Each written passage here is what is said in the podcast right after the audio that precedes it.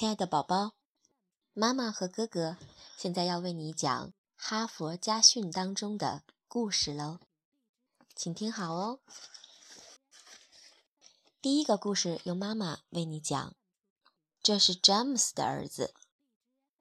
有一年夏天，拉姆的父亲叫他去为自己的农场买些铁丝和修栅栏用的木材。当时拉姆十六岁。特别喜欢驾驶自家那辆追猎牌小货车，但是这一次他的情绪可不是那么高，因为父亲要他去一家商店赊货。十六岁是满怀傲气的年龄，一个年轻人想要得到的是尊重，而不是怜悯。当时是一九七六年，美国人的生活中到处仍笼罩着种族主义的阴影。拉姆曾亲眼目睹过自己的朋友在向店老板赊账时屈辱地低头站着，而商店的老板则趾高气扬地盘问他是否有偿还能力。拉姆知道，像他这样的黑人青年一走进商店，售货员就会像看贼一样的盯着他。拉姆的父亲是个非常守本分的人，从来没有欠账不还的情况，但谁知道别人会不会相信他们？拉姆来到戴维斯百货商店，只见老板巴克·戴维斯站在出纳机后面，正在与一位中年人谈话。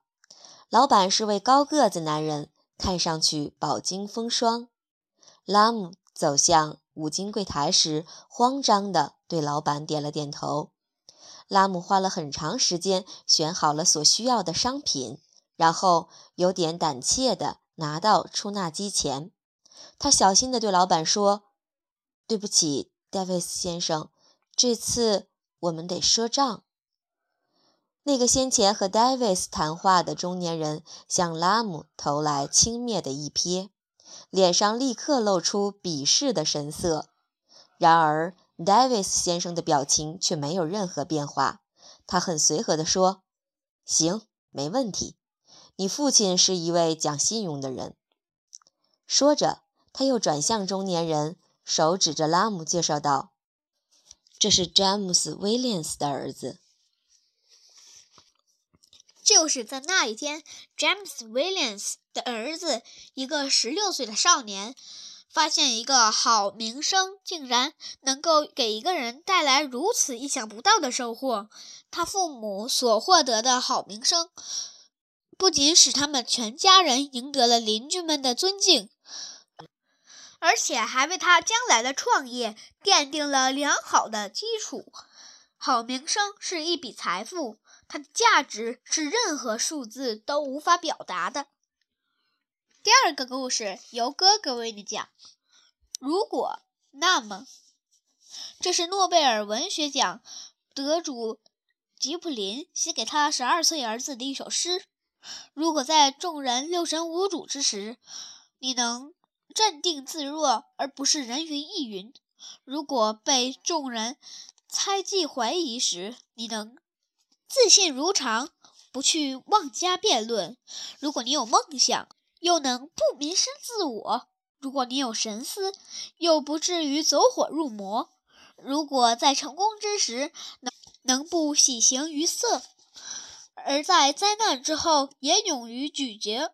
苦果，如果看到自己追求的美好破灭为一堆零碎的瓦砾，也不说放弃；如果辛苦劳作已是功成名就，为了新目标依然冒险一搏，哪怕功名化为乌有；如果你跟村夫交谈而不变谦恭之态，和王侯散步而不露谄媚之言。如果他人的意志左右不了你，如果你与任何人为伍都能卓然独立，如果婚后的骚扰动摇不了你的信念，你能等自己平心静气再做应对，那么你的修养就会如天地般博大，而你就是一个真正的男子汉了，我的儿子。这是一个父亲对儿子的殷切期望，他代表了天下父母对子女的共同情怀。可是，所有为人之父、为人之母者，当我们阅读这首诗的时候，有几个人能无愧地说：“我就是这样？”倘若我们的所为使自己还不能这样自信，那么从现在起，每天看着孩子的眼睛，和他们一起朗诵这首诗吧。